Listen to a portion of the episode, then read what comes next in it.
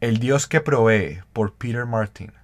Amada Iglesia, les saludo en el nombre del Señor.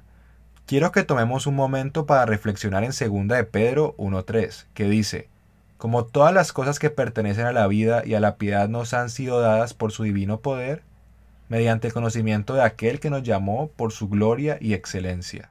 Hermanos, aquí Pedro nos da la increíble promesa que todas las cosas que pertenecen a la vida y a la piedad nos han sido dadas. Si reflexionamos un poco veremos que esas dos cosas afectan todas las partes de nuestra vida. No hay nada fuera de la vida y la piedad. Y más aún, no solo nos ha dado algunas de estas cosas, sino que también nos ha dado todas las cosas. Y por todas las cosas entendemos que Dios promete que va a proveernos todo lo que necesitamos para vivir y para conocerlo a Él.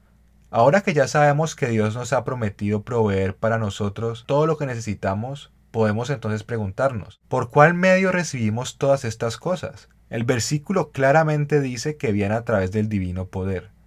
Este es el poder del Dios que creó todo el mundo, el Dios que diseñó los animales, las plantas y el ser humano, el Dios que fijó las estrellas y planetas en sus órbitas. Ese Dios promete proveer todo para ti a través de su poder. Si eso es verdad, ¿cómo pues podemos recibir esto? Bueno, el versículo 3 nos explica mediante el conocimiento de aquel que nos llamó para su gloria y excelencia. Todos los dones de Dios vienen a través del conocimiento de Él. El río en que fluyen todas las promesas y bendiciones de Dios es el río del conocimiento de Dios. Y Él no es un Dios lejano, pero un Dios que nos ha llamado a su gloria y excelencia. Hermanos, el llamado de Dios para nosotros es sencillo, y es que nosotros busquemos más y más conocerlo a Él. ¿Estás luchando con un pecado que no puedes vencer? Busca conocer más al Señor. ¿Estás desanimado con el peso de cuidar a tu familia? Busca conocer al Señor. ¿Te sientes abrumado por tu trabajo o tus tareas? Busca más y más conocer del Señor. Queridos hermanos, busquen conocer el Señor porque en Él hay todo lo que necesitamos para la vida y para la piedad. Quiero despedirlos con las mismas palabras de Pedro en el versículo 2 de este capítulo.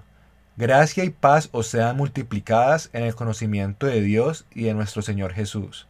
Mi oración con Pedro es que la gracia de Dios para nosotros nos llene de la paz que sobrepasa el entendimiento y que podamos gozarnos en conocer más y más de Cristo a través de nuestras vidas.